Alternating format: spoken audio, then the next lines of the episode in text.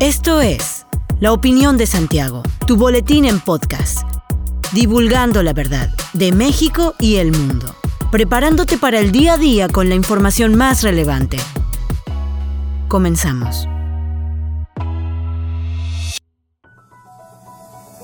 Buen día, bienvenido a la Opinión de Santiago, tu dosis breve de información para arrancar el día con lo más relevante a nivel nacional e internacional. La Cámara de Diputados aprobó cambios a las leyes generales de instituciones y procedimientos electorales y de partidos, así como a la Ley Orgánica del Poder Judicial de la Federación con 267 votos a favor y 219 en contra, aun cuando en la iniciativa presidencial se incluía la desaparición de la Sala Regional Especializada del Tribunal Electoral del Poder Judicial de la Federación. Morena presentó una reserva para preservarla, con objeto de mantener su facultad de resolver los procesos especiales sancionadores contra partidos y candidatos que violen las disposiciones de propaganda y en materia de actos anticipados de campaña, aunque sí se mantuvo la prohibición de reiterar la candidatura a hombres que violentan las disposiciones en materia de género, así como a los aspirantes que no presenten sus gastos de precampaña y campaña. Aprobado el paquete de reforma a la legislación electoral, el proyecto se envió al Senado para que lo revisen y eventualmente lo aprueben.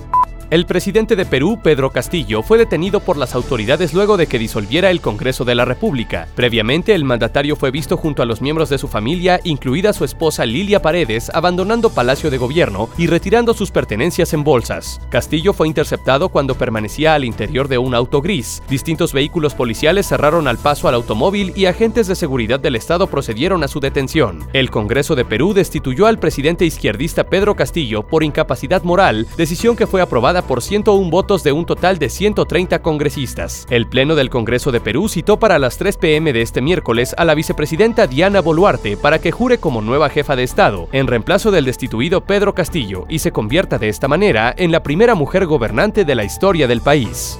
Sin contar con las dos terceras partes de los votos del Pleno de la Cámara de Diputados, la reforma electoral propuesta por el presidente Andrés Manuel López Obrador fue rechazada por los legisladores federales queretanos del Partido Acción Nacional. En este contexto, el diputado federal por Querétaro, José Luis Báez Guerrero, señaló que lo vivido y votado hoy puede calificarse como histórico, pues los integrantes de la alianza opositora resistieron y defendieron la democracia y escucharon a la sociedad respondiendo a su llamado. El INE no se toca. Para Báez Guerrero, esta votación es un avance en la construcción de posibles alianzas destacando que fue el tema del INE quien logró conjuntar intereses en pro de la democracia mexicana a través del acuerdo entre partidos de oposición.